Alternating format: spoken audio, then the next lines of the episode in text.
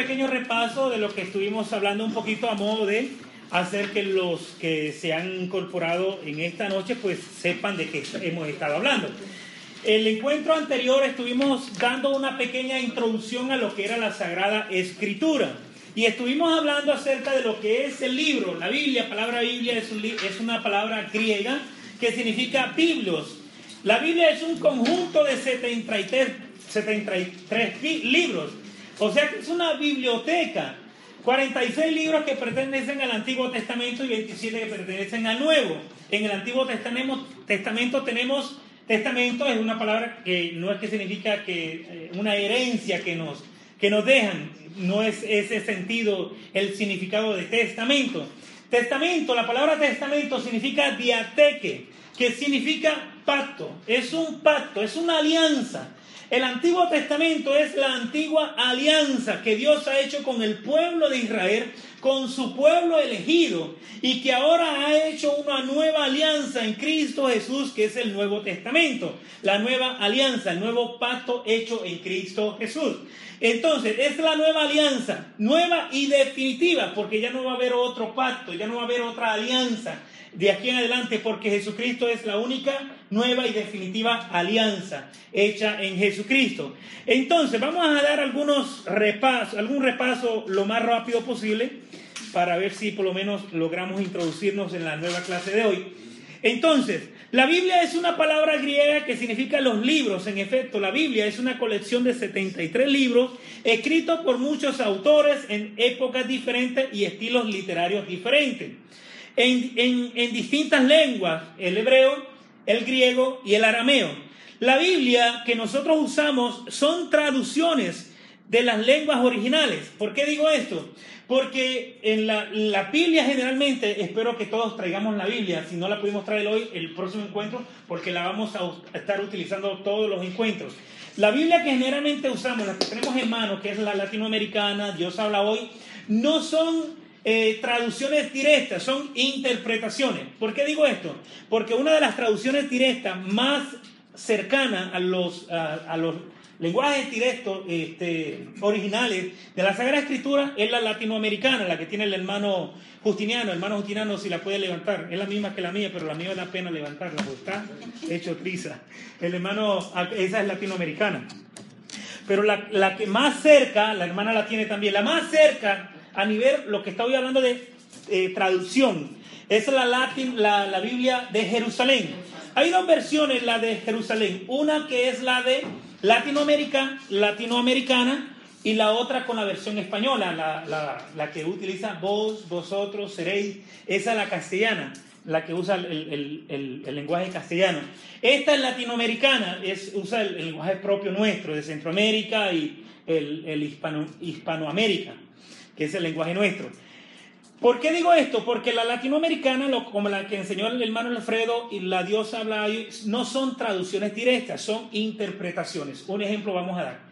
Cuando vamos al Apocalipsis y menciona la, la, de Jerusalén, menciona la segunda venida de Jesús, como dice. Eh, la palabra que dice es eh, parucía. Esa es la palabra que utiliza la, la de Jerusalén. Y sin embargo, la de Dios habla hoy, o la latinoamericana, dice la segunda venida de Jesús. Y esta no dice segunda venida de Jesús, dice parucía. Se ha mantenido con la palabra en griego, porque no ha habido una palabra exacta que defina lo que es la segunda venida de Jesús. Y entonces la de latinoamericana, o la Dios habla hoy, y otras traducciones más, que son traducciones, no son este, traducciones directas exactamente eh, lo más cercana a los idiomas originales, mm, lo que hacen es, interpretan, no traducen exactamente como están. No es que esté mal la traducción, no, pero nos asemejan al lenguaje nuestro, al entender nuestro, esa es la diferencia. Entonces, la Biblia que nosotros usamos son traducciones de los idiomas originales. Dos palabras que de último lo mencioné, que se me había olvidado, para nosotros reconocer la Biblia, que es eh, eh, reconocida por la iglesia, tiene que tener dos palabras. Una que se llama imprimatur. Hay otros libros, por ejemplo, que son escritos por algunos autores nuestros. Para que sean reconocidos por la iglesia, tienen que tener esa palabra, imprimatur o nihil osta. Son las dos palabras que tienen para que, son las dos palabras reconocidas por la iglesia. Si una Biblia que ustedes creen que está medio turbio, será o no será católica, vaya inmediatamente a la parte al frente de la Biblia, si no tiene imprimatur, si no tiene nihil osta o no tiene la firma de algún eh, obispo, arzobispo, de alguna eh, conferencia episcopal, ya sea, generalmente la de latinoamericana creo que de Ecuador, el arzobispo primado de Ecuador es la que lo firma. ¿ah? Niji Osta, no tengo la pizarra aquí para escribírselo. Déjame ver esta si lo tiene.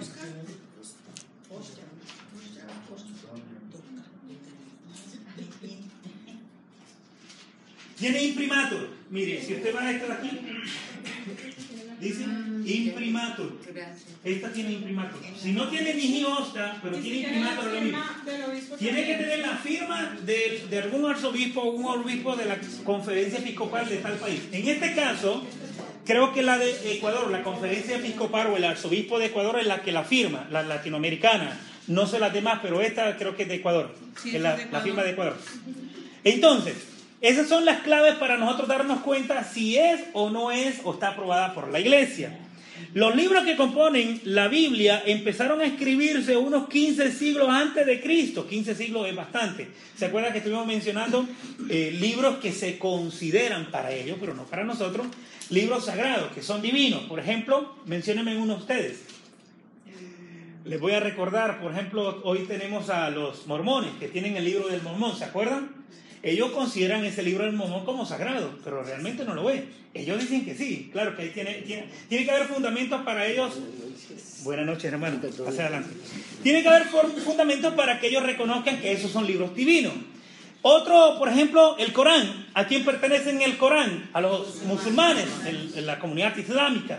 Ellos que dicen del Corán que son libros sagrados, son divinos. Entonces, vamos a ver cuáles son los fundamentos para darnos cuenta por qué los de ellos dicen que sí y los nuestros no. Nosotros decimos que los nuestros sí y los de ellos no, y no, no, no lo son.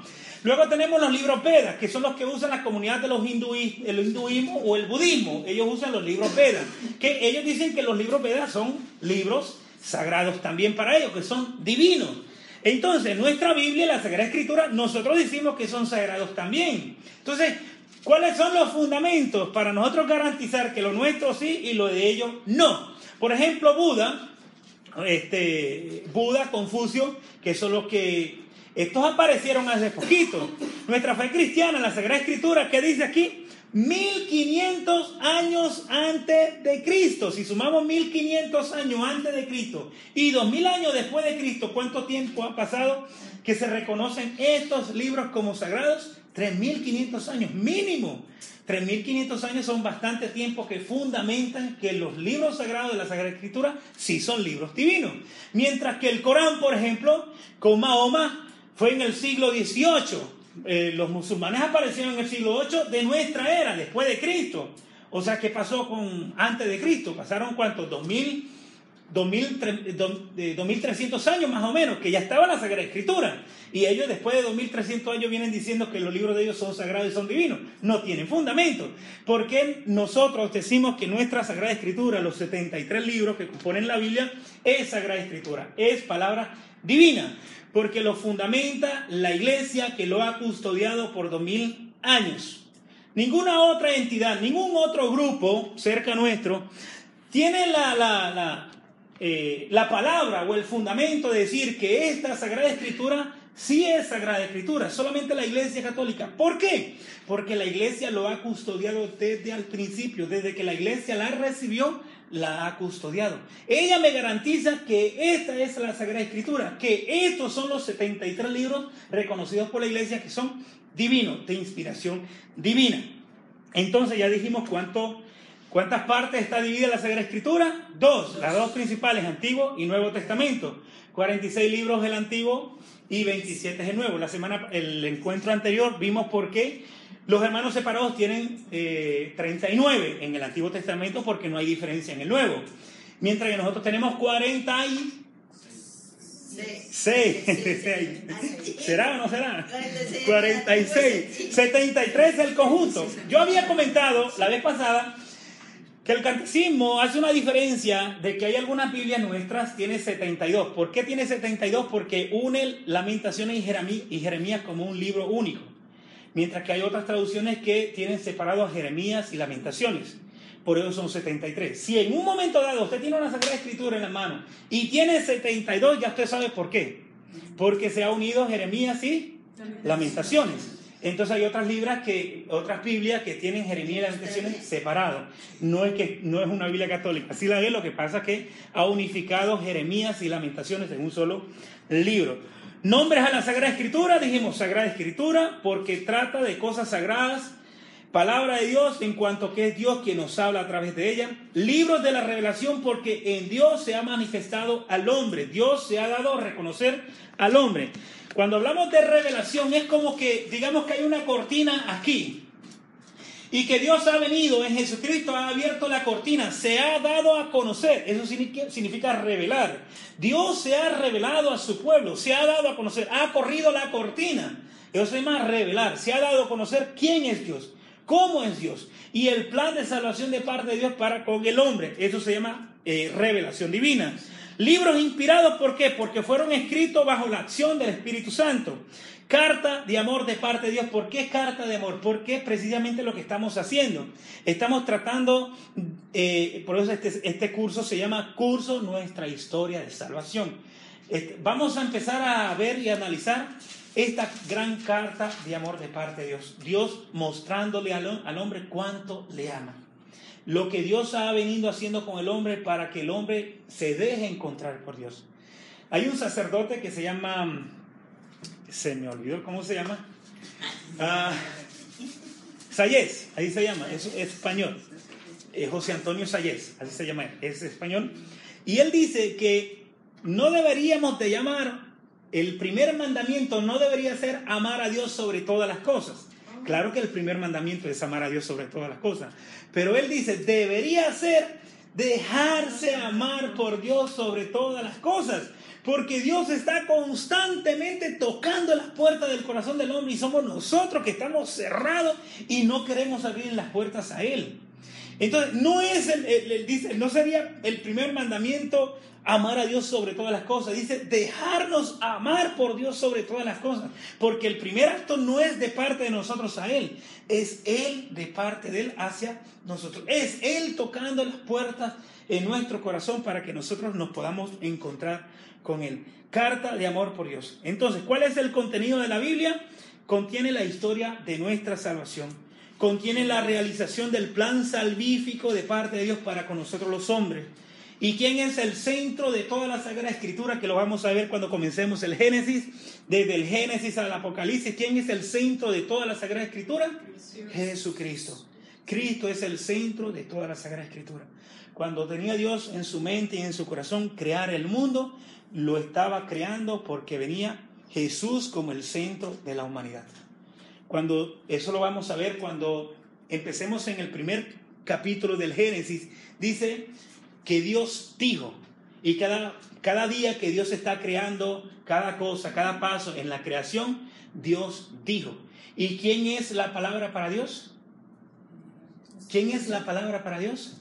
El verbo, Cristo Jesús. Por eso Dios, Padre, crea por la palabra, por el verbo, por Cristo Jesús. Por eso decimos que Cristo es el centro de toda la Sagrada Escritura, desde el Génesis hasta el Apocalipsis. Y esto va a ser un viaje, va a ser un corrido desde el Génesis. Y vamos a ir adentrándonos, no a profundidad porque no tenemos el tiempo para eso, pero vamos a ir conociendo nuestra casa, esta casa que muchas veces desconocemos.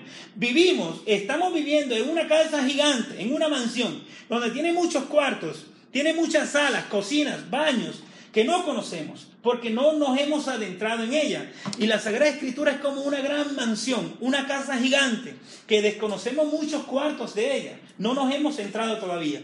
Y cuando comencemos en este curso, nuestra historia de salvación, precisamente lo que vamos es a conocer esta gran casa, nuestra casa. Es la casa que Dios ha preparado para nuestra salvación. Es lo que nos protege del pecado la Sagrada Escritura, porque es una gran mansión que Dios ha preparado para nosotros introducirnos en ella y conocer sobre ella. Entonces, Cristo es el centro. ¿Cuál es, no es el contenido de la Sagrada Escritura? Dijimos que San Agustín tiene un dicho que la Sagrada Escritura no nos dicen cómo son los cielos, sino que nos dicen cómo se va al cielo. Esa es la gran diferencia. A veces podemos preguntar, ¿en un libro de política es necesario que se hable de religión? ¿En un libro de filosofía es necesario que se hable de religión? Muchas personas preguntan, ¿por qué no se habla de ciencia en la Sagrada Escritura? Especialmente el Génesis. Porque el Génesis no es un libro de ciencia, es un libro de religión. Aquí está transmitida nuestra fe, lo que Dios ha querido para nosotros los hombres.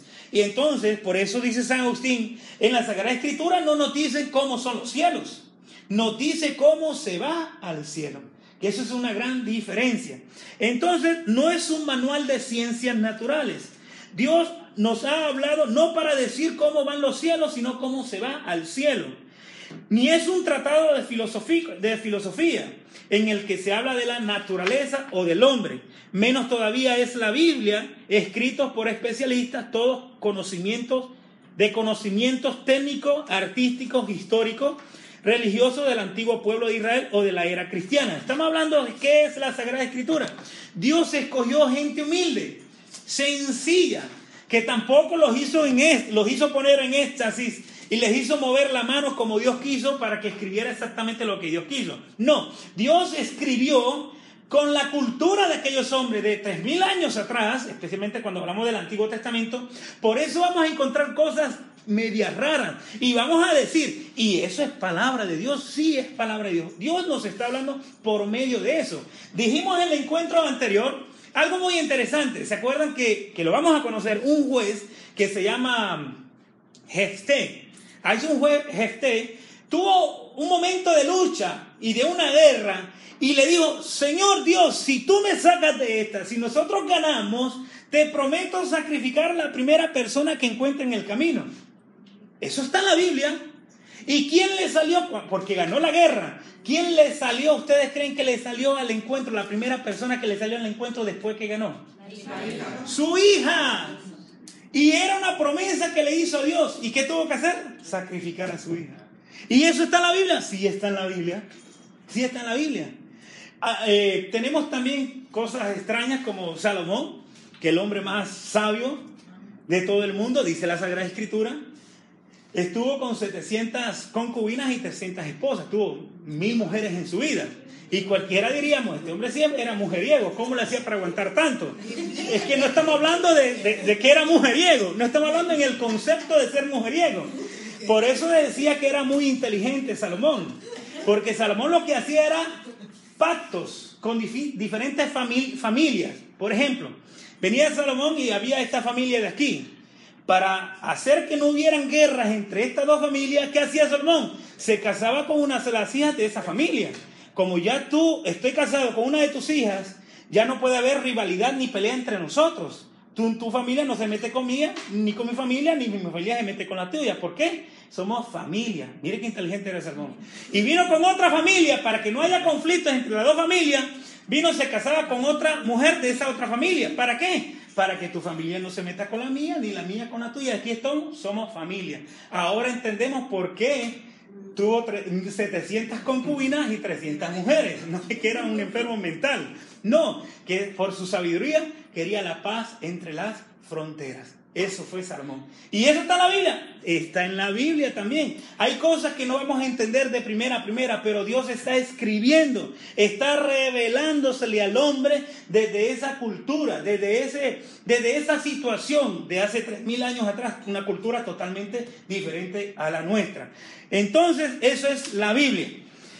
Vamos a seguir adelante, vamos a comenzar entonces desde el Génesis. Yo quiero que alguien que tenga la Biblia prepare el primer capítulo, el primer capítulo del Génesis. Y vamos a comenzar, mire, le voy a dar un lado de lo que vamos a estar hablando aquí. Vamos a tratar de ir recorriendo toda la Sagrada Escritura, no a profundidad, no vamos a profundidad, no, pero sí lo básico y lo más importante desde el Génesis hasta nuestros tiempos, el, Apocalipsis, digamos, o el hecho de los apóstoles, San Pablo con sus cartas.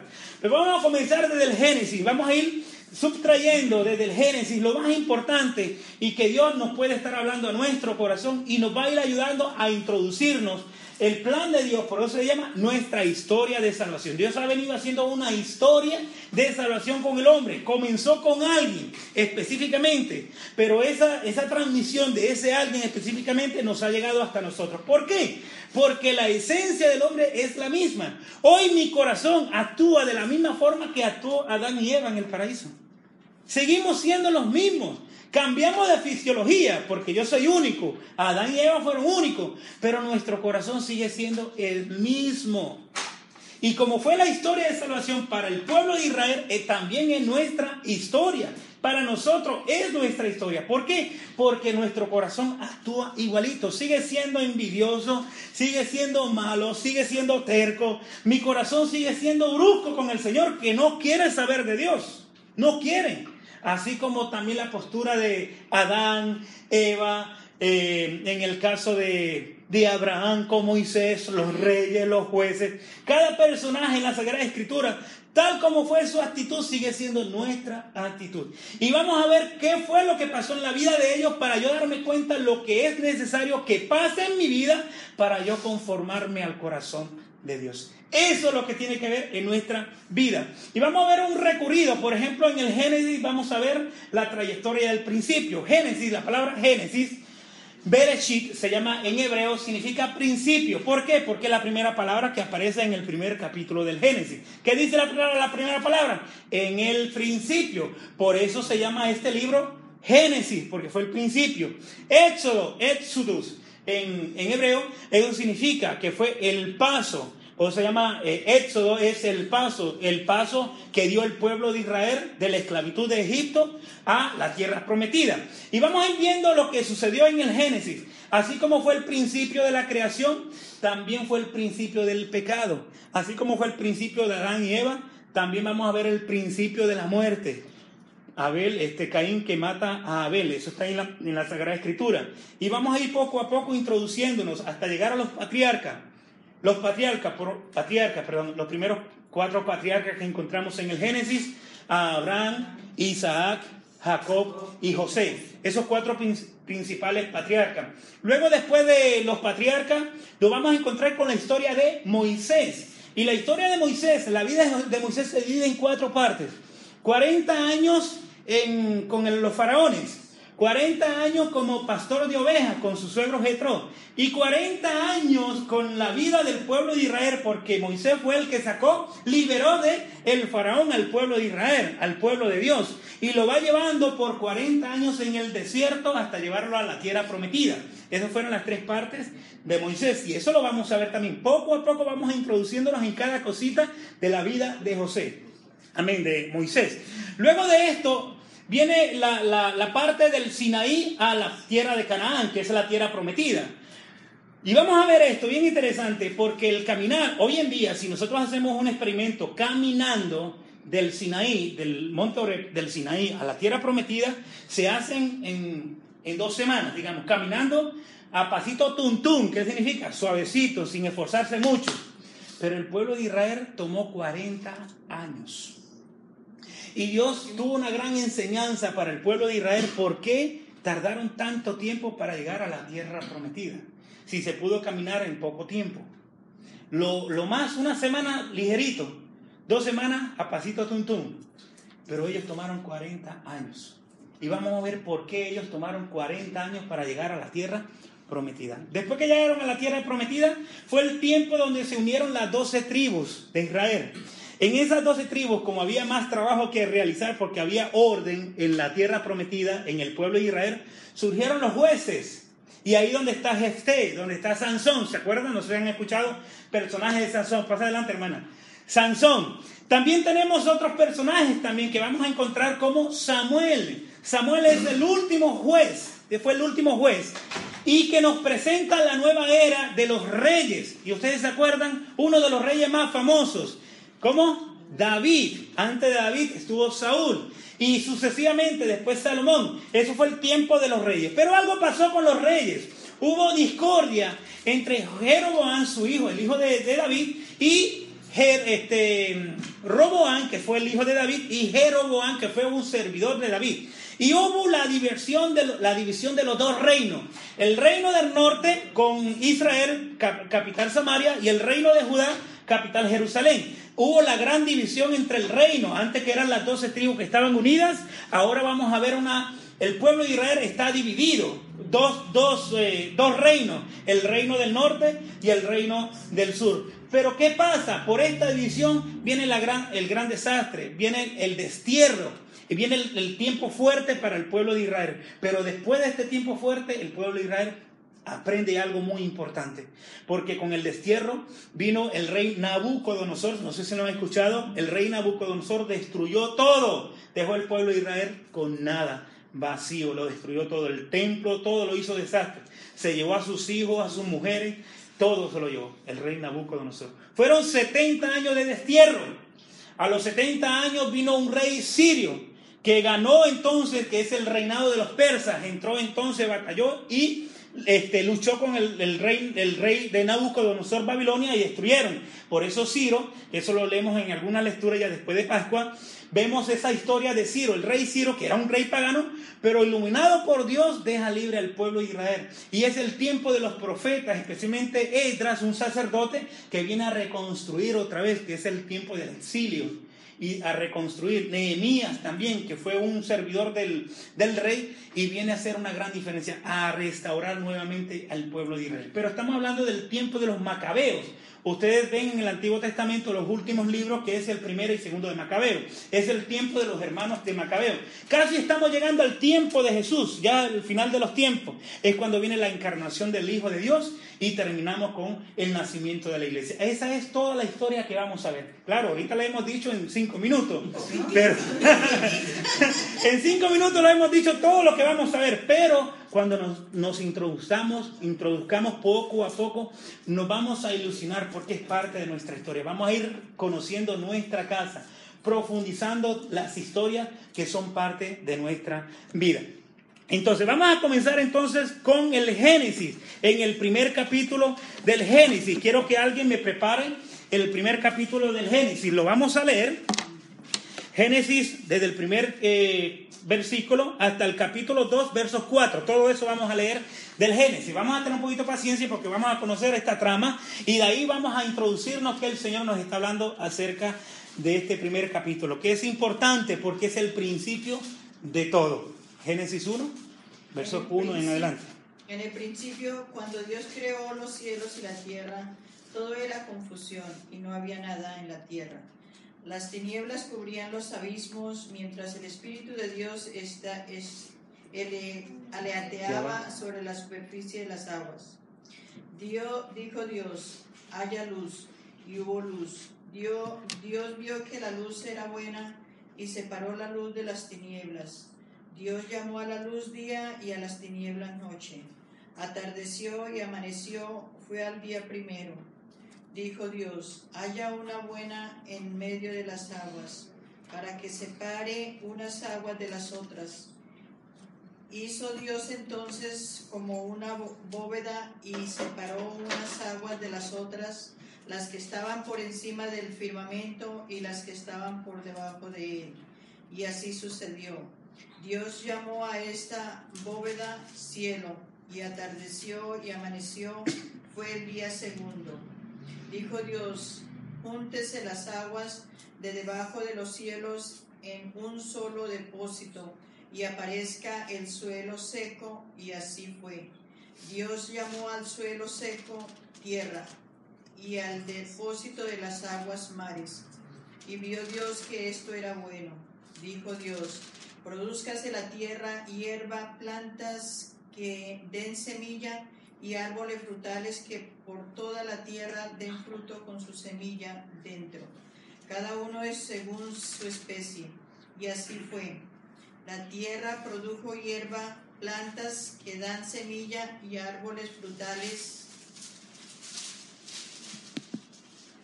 que dan fruto con sus semillas, dentro de cada uno según su especie. Dios vio que esto era bueno y atardeció y amaneció, fue el día tercero. Dijo Dios, haya luceros en el cielo que separen el día de la noche, que sirvan para señalar las fiestas, los días y los años. y que brillen en el firmamento para iluminar la tierra. Y así sucedió. E hizo Dios a dos grandes luceros, el lucero mayor para, que, para regir el día y el lucero menor para regir la noche. E hizo también las estrellas. Dios los colocó en lo alto de los cielos para iluminar la tierra, para regir el día y la noche y separar la luz de las tinieblas. Y vio Dios que esto era bueno, y atardeció y amaneció. Fue el día cuarto. Dijo Dios, llénese las aguas del ser vivientes y revoleteen aves sobre la tierra y bajo el firmamento. Dios creó entonces los grandes monstruos marinos y a todos los seres que viven en el agua según su especie, y a todas las aves según su especie, y vio Dios que todo e-, ello era bueno. Los bendijo Dios, diciendo, crezcan, multiplíquense y llenen las aguas del mar, y multiplíquense asimismo las aves sobre la tierra. Y atardeció y amaneció y fue el día quinto. Dijo Dios, produzca la tierra viviente según sus especies, animales del campo y reptiles y fieras, así fue. Y dijo, y Dios hizo las distintas clases de animales salvajes según su especie los animales del campo según sus especies y todos los reptiles de la tierra según sus especies. Y vio Dios que todo esto era bueno.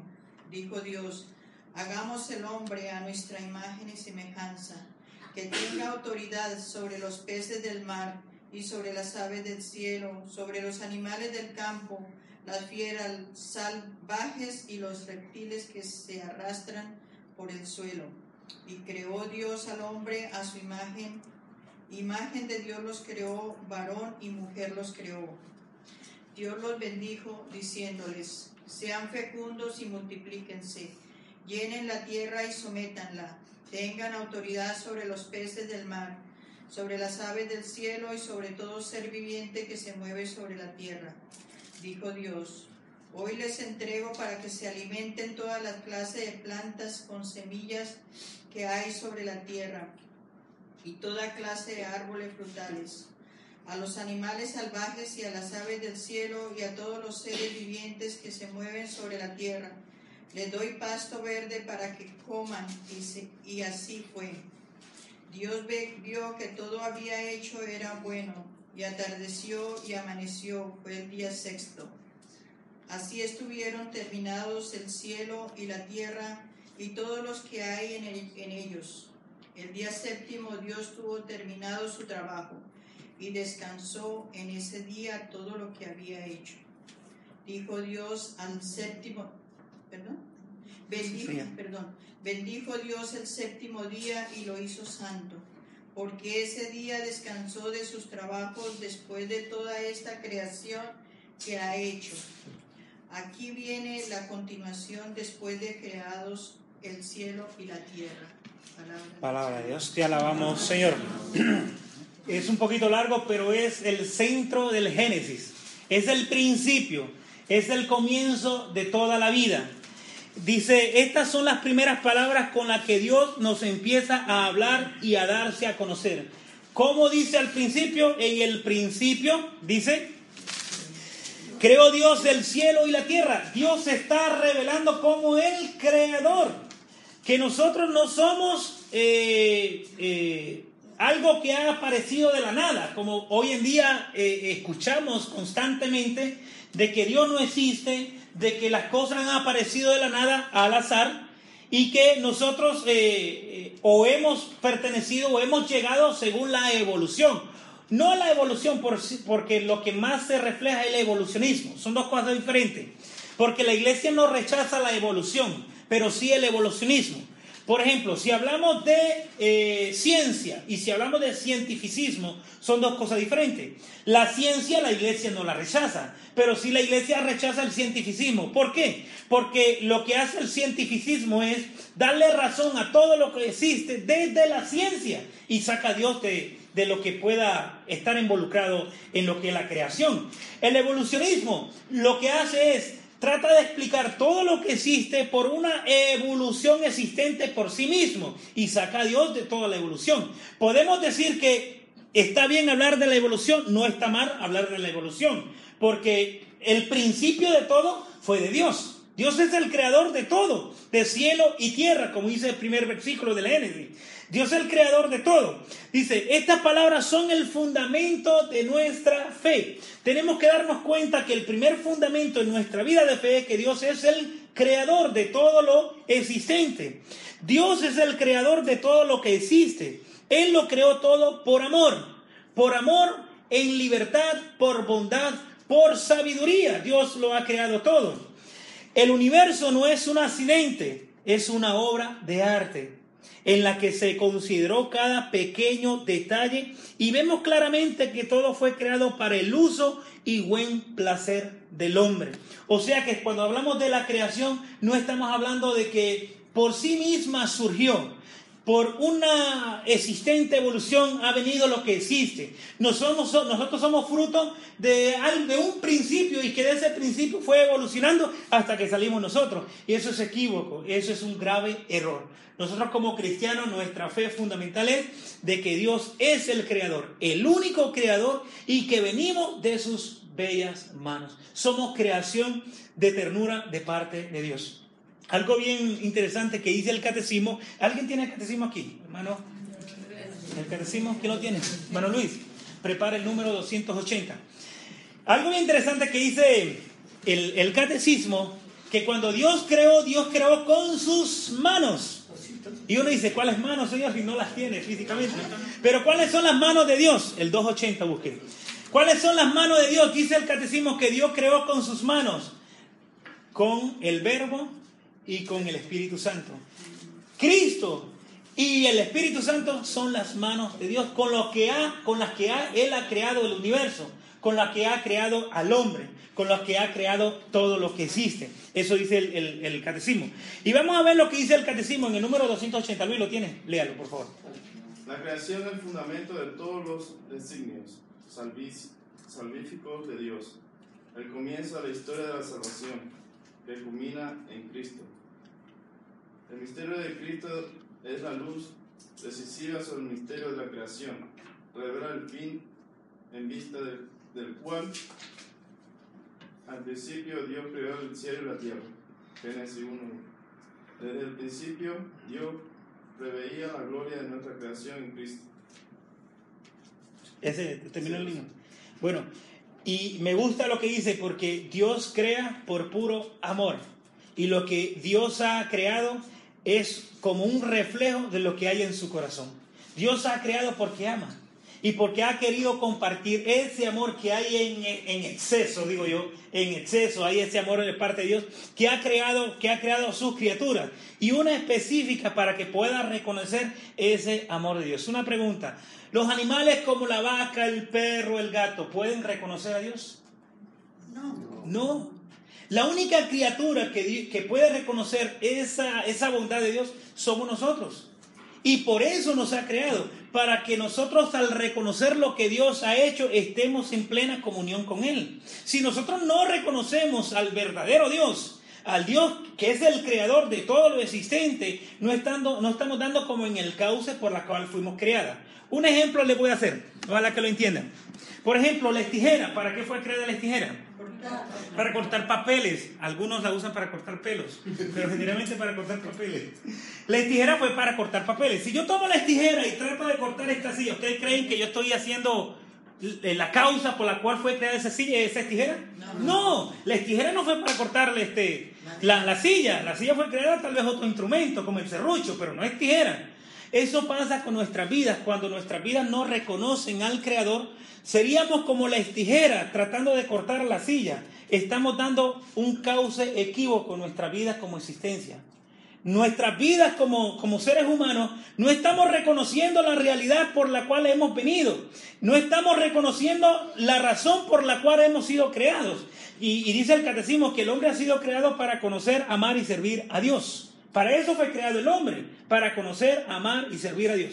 Si nosotros no damos con ese cauce de nosotros continuamente, constantemente, vivir una vida de tratar de conocer a Dios, tratar de amar a Dios, tratar de servir a Dios, seríamos como les dijera tratando de cortar la silla. No estamos dando la última razón por la cual fuimos creados. Y eso es importante, reconocer la realidad de Dios como principio de toda la creación. Venimos de Él. Por eso en la renovación carismática, que yo alabo mucho la renovación en ese sentido, ¿por qué? Porque cuando nos venimos a reunirnos para alabar y bendecir a Dios en voz alta, es un signo de que estamos reconociendo la grandeza de Dios como creador. Le alabamos y le bendecimos por lo que Él ha hecho en nuestra vida, por la creación, por el día, por la vida, porque respiramos, por nuestros hijos, por nuestra casa, nuestro trabajo. Por eso alabamos a Dios, por eso le bendecimos a Él. Y eso es, un, es como una, como, digamos, como el camino de la alegría y el entusiasmo de alabarlo porque lo reconocemos como creador. Por eso lo hacemos. Ahora vamos a ver algo muy interesante, que solamente Dios no es simplemente crea, algo bien interesante que acaba de leer la hermana, que Dios es un Dios de orden. Y ustedes si nos damos cuenta, ¿qué fue lo que creó en el primer día? El primer día lo que creó fue el cielo y la tierra. Cuando hablamos de la, no fue el cielo y la tierra, sino el día y la noche, estamos hablando de que Dios crea el tiempo. El segundo día, ¿qué es lo que Dios crea? El cielo y el mar, es el espacio. El tercer día, ¿qué es lo que Dios crea? La tierra y la vegetación, la vida. Y vamos a ver el cuarto día. ¿Qué crea el cuarto día? Nos damos cuenta los, el sol, la luna y las estrellas. Si nos damos cuenta, el primer día encuadra con el cuarto día. Dios es un Dios de orden. Miren que la Sagrada Escritura no es ciencia, pero fue escrita tan perfectamente que nos damos cuenta de que Dios tiene su mano puesta en ella. El primer día Dios crea el tiempo y el cuarto día, que es lo que Dios eh, crea? el sol, la luna y las estrellas. El primer día relacionado con el cuarto día. El segundo día Dios crea el espacio. ¿Y qué crea en el quinto día? Las aves y los peces para que ocupen el espacio. El espacio del cielo, las aves. El espacio de la tierra, los peces. Si vemos entonces segundo día con el quinto día, el espacio. Primero el tiempo, primero y cuarto día. Segundo día y quinto día, el espacio. El tercer día, la vida, porque crea la tierra y la vegetación. Y el sexto día, ¿qué crea? Los animales y al hombre para vivir de la vegetación y la tierra que Él ha creado. ¿Qué Dios tan maravilloso tenemos? ¿Qué orden hay en los días que Él ha creado? Nosotros a veces los leemos como el papagayo y no nos damos cuenta de lo que estamos leyendo. Pero si nos fijamos y nos damos cuenta, Dios es un Dios de orden. No, no creó las cosas ahí, sí, puso un granito aquí, vaya, reproduce, evolucionado, todo, ta, ta, ta, y todo salió de un solo. ¿Hay alguien que trabaja en construcción aquí? Yo trabajo en construcción. Luis trabaja en construcción. Marco trabaja en construcción. Vamos a enseñarles a ellos cómo se trabaja la construcción. Cuando empezamos a construir una casa, ¿empezamos amueblándola o empezamos con las vigas? Las bases. Con las bases y las vigas. ¿Eso todo lo entendieron? Sí. Después de las vigas, ¿qué viene? Las paredes, las divisiones, el piso, el techo. Después de eso, ¿qué viene? Repellar las paredes, instalar los aules, los switches de las luces, pintar. Terminamos los pisos, carpetas, se lleva carpeta, las ventanas, todo cuadradito. Después que hemos terminado la casa, ¿qué hacemos?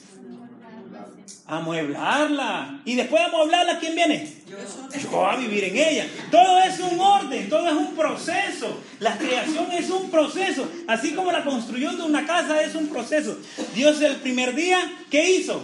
El tiempo. El segundo día, puso el espacio. El tercer día puso la vida. El cuarto día, ¿qué puso?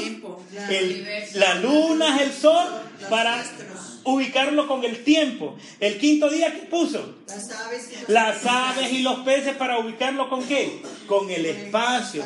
El sexto día, ¿qué puso? El hombre. El hombre y los animales para que disfrutáramos de la tierra y de la vida. Qué Dios tan maravilloso. Ese es orden como la construcción de una casa.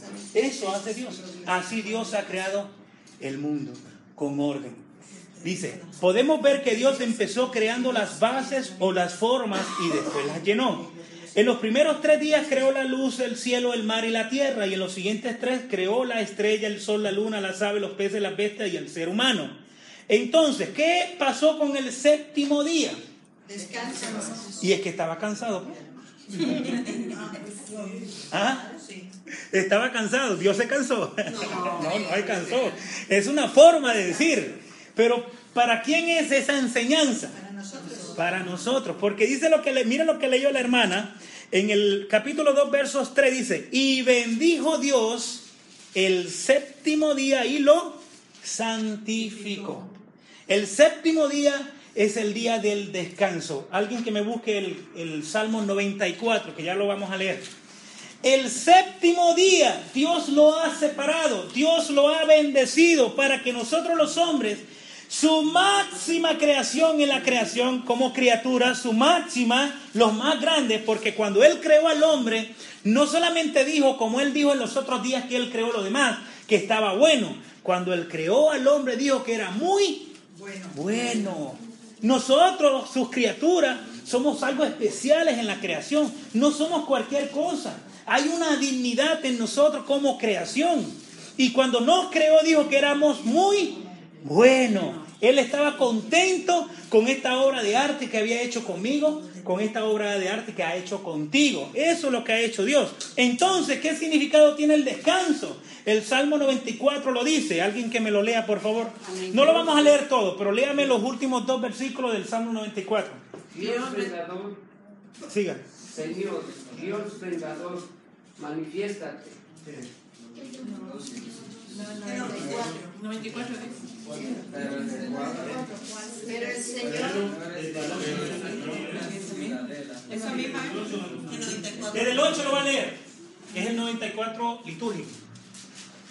No endurezcan sus corazones como en Meribá, como el día de Masa en el Más en el desierto. Allí me, allí me desafiaron sus padres y me tentaron, aunque veían mis obras. ¿Qué está leyendo? Está leyendo el Salmo 94, versos 8 en adelante. Ah, Siga. 40 años me disgustó esa gente. 40 años me disgustó esta gente. Siga leyendo. Y yo dije, son un pueblo que siempre se escapa, que no han conocido mis caminos. De corazón duro. Por eso, en mi cólera juré, jamás entrarán en mi reposo. Otras traducciones dice, no entrarán en mi descanso. No sé la traducción de ustedes, la del hermano Agustinado dice descanso. No sé en las otras traducciones dice. Esta gente de corazón duro por 40 años han estado caminando y no logran acercarse a mí, no logran entenderme a mí. Y dice Dios, y juraré que esta gente no entrarán en mi descanso. ¿Ese Salmo 94 o 95? Salve 94. Es que pasa que es 94, 95 litúrgico. Es 94 litúrgico. El que está entre paréntesis.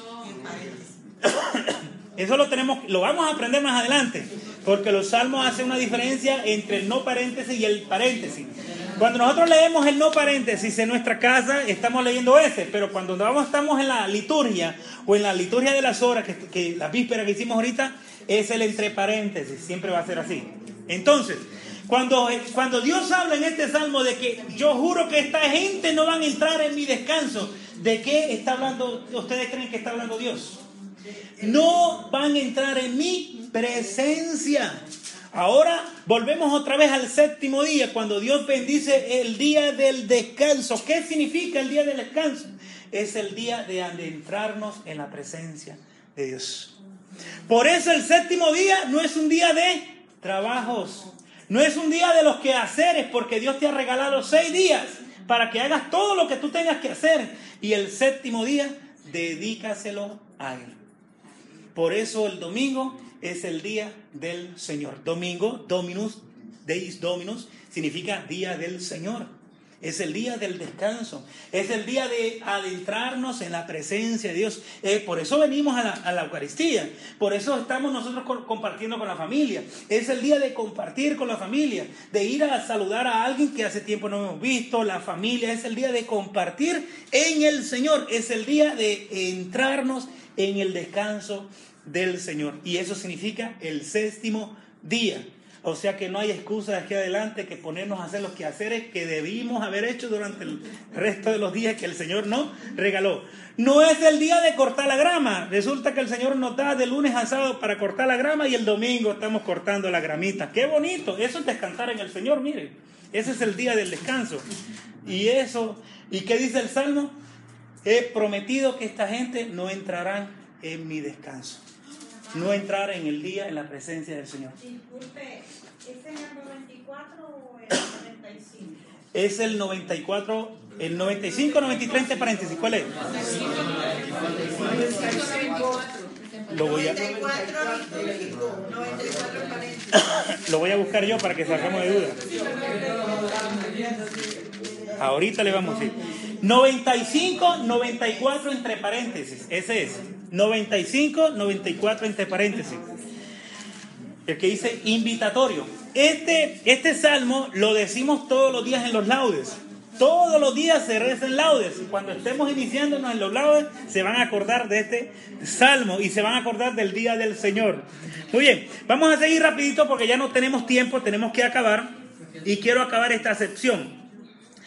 Eh, vamos a entrarnos ahorita, dice, en la segunda narración, porque después del capítulo 2 tenemos también una segunda narración. Esto de momento no lo entendemos ahorita, pero hay que decirlo. Resulta que en la mayoría del Génesis y también los otros libros, también vamos a entender que los primeros cinco libros del, de la Sagrada Escritura en el Antiguo Testamento se llama el Pentateuco. Penta viene de cinco. Se llama la Torá, Pentateuco. Se llama la Torá para los judíos, que significa la ley. Los primeros cinco libros, para el pueblo judío, hubieron varios escritos, estaban resaltados, uno fuera de lugar, y se le reconocen como escritos yavistas, otros se le escrite, escritos sacerdotales y otros deuteronómicos. ¿Qué significa esto? Eh, es un poco complicado, pero tenemos que decirlo para poder entenderlo, porque en el capítulo 2 del Génesis empieza como una nueva trama de lo que ya se había hablado en el primer capítulo. Si nosotros leemos el capítulo 1 y leemos todo completo, el capítulo 2, nos damos cuenta como que se repite lo que ya se repitió en el primero.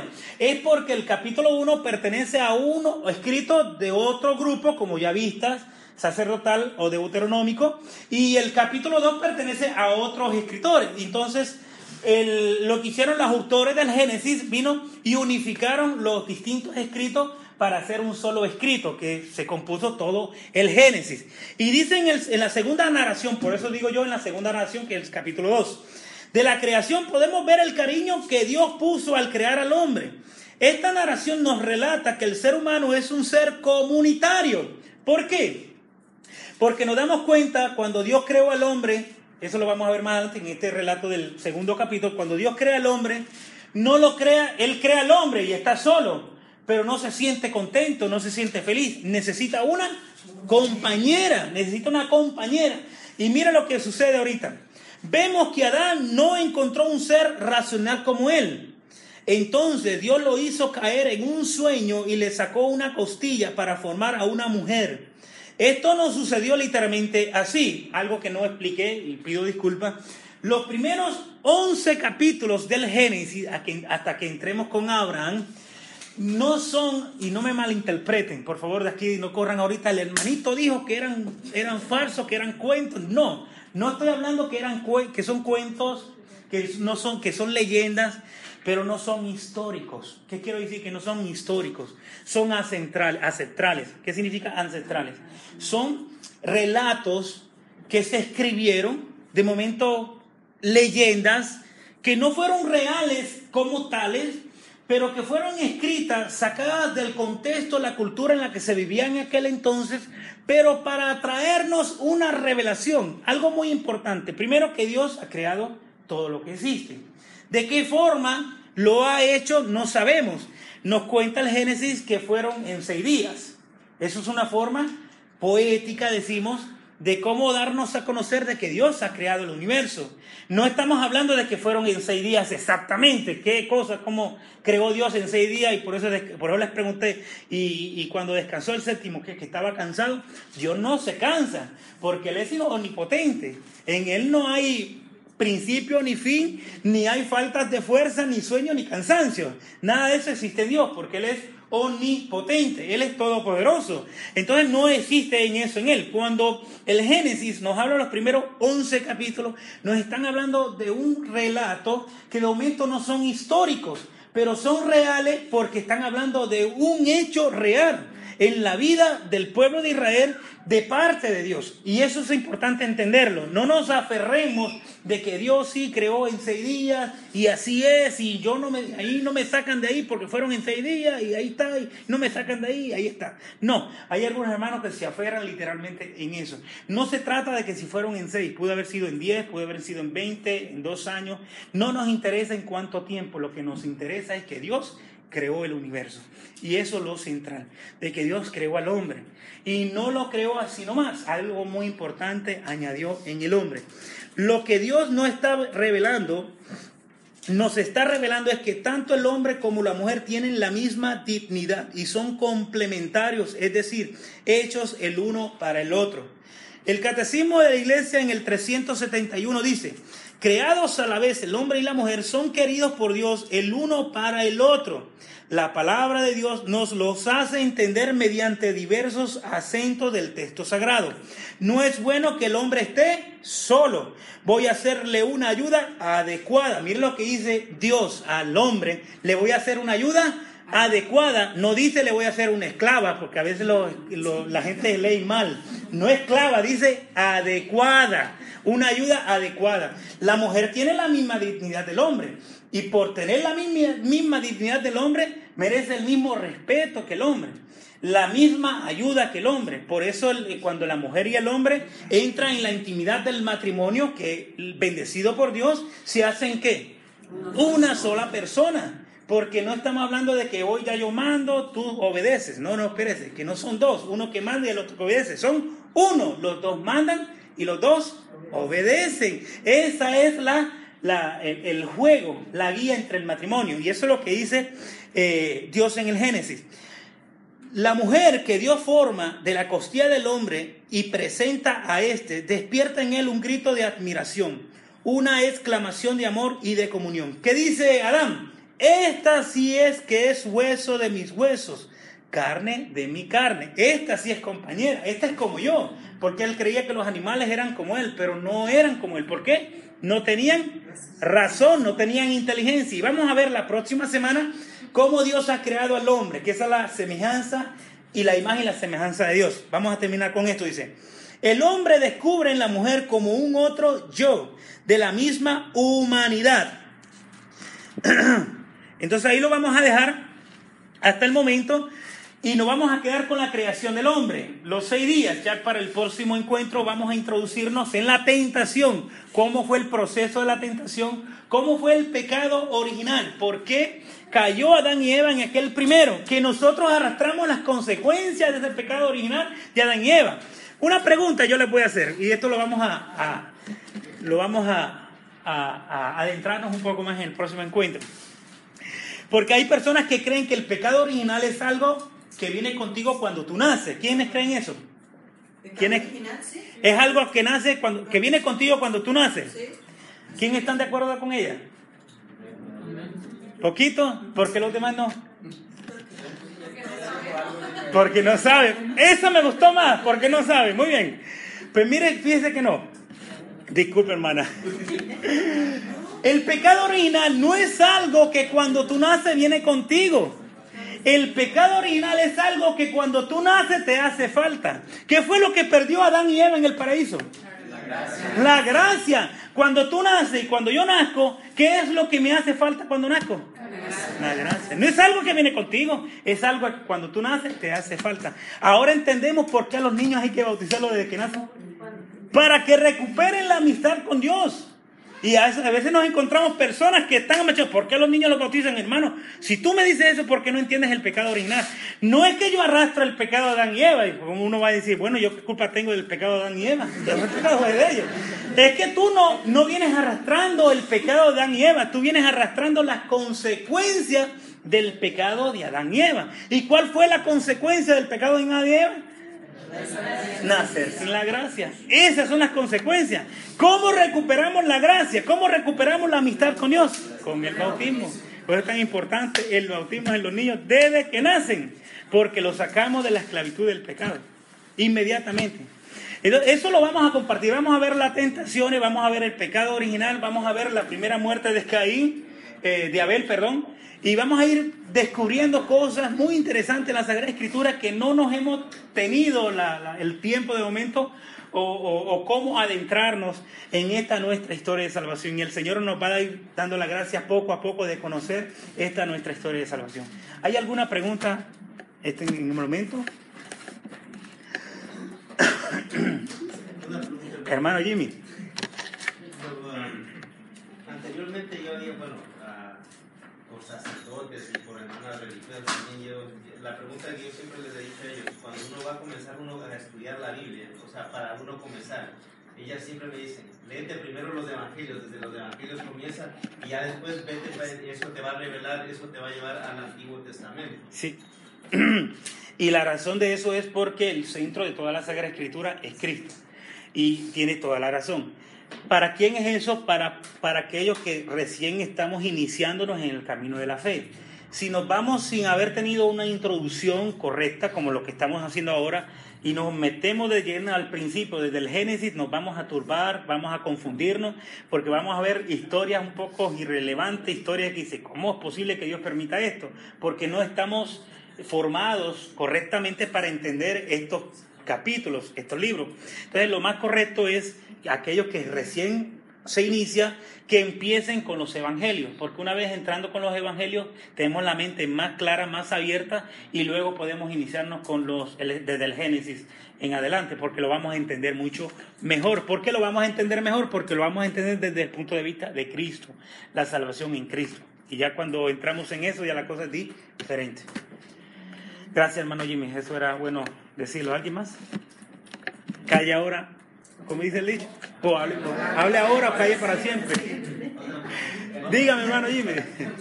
A usted lo vamos a sentar acá mejor. ¿Va a mandar el, audio, lo, va a subir? Sí, sí. Igual siempre lo vamos a hacer. Igual siempre. Pero no ha dado la página. ¿Cómo? No la página. ¿No qué? Sí, yo la mandé. No sé si la llegaron ustedes. Eh, otra cosa vamos a hacer. Eh, otra página, eh, hermana. Otra página para... La semana pasada, el encuentro anterior, muchos ya anotaron sus nombres y sus teléfonos, pero faltan otros que no lo han anotado. ¿Por qué queremos sus nombres y sus teléfonos? Para recordarle el próximo encuentro y cada vez que bajemos el audio, para mandárselos por mensaje de texto, inmediatamente para que ustedes lo puedan escuchar nuevamente o si quieren escuchar la, la clase anterior, ahí están, la pueden escuchar para que no se pierdan y todos lo puedan escuchar nuevamente. Este ya se lo tiene. Eh, a, a usted no lo tengo. Ya lo busqué y no lo tengo. Hermana, apúntenlo ustedes también. Porque esa lista me voy a quedar yo con ella. Ustedes ya lo tienen. El hermano Jorge, yo lo tengo también. Usted, usted está recibiendo el mensaje, ¿verdad que sí? ¿No recibió los mensajes? Entonces apunta el número de teléfono. Yo le estaba mandando a usted, no sé quién es. Aquí es Jorge, él le estoy mandando. Ah, no la ha visto él. ¿Pero lo ha recibido? ¿El, mensaje lo recibieron o no? Sí lo recibió. ¿No es el mismo número o está diferente? Cosas.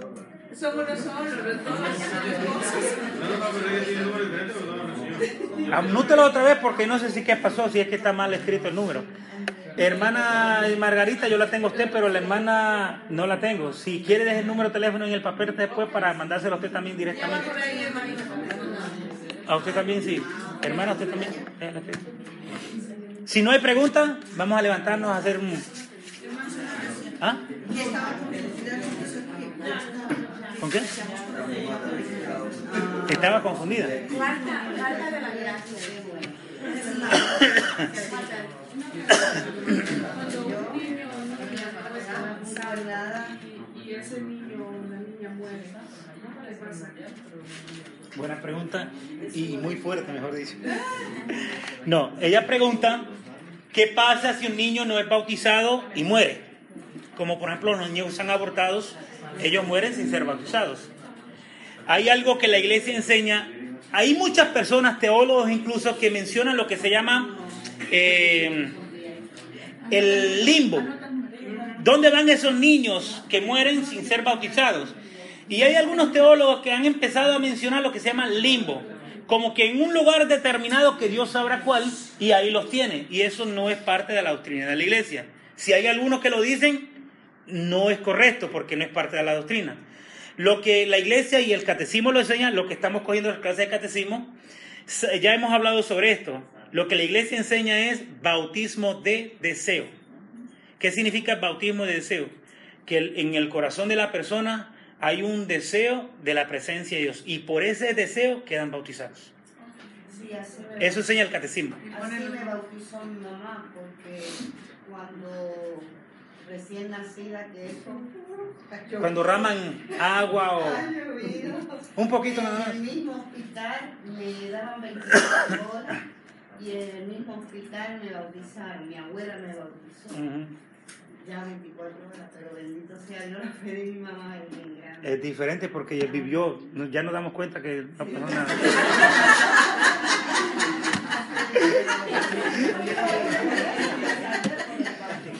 Y eso es lo que la iglesia enseña, el, el bautismo de deseo. No es bautizado como lo requiere la, la iglesia, pero sí es bautizado por el corazón, por el deseo. Y de esa forma Dios sabrá y tendrá misericordia, los aceptará donde los tiene que aceptar. Gracias, hermano. ¿Alguien, ¿Alguien más necesita apuntarse acá en los... Aquí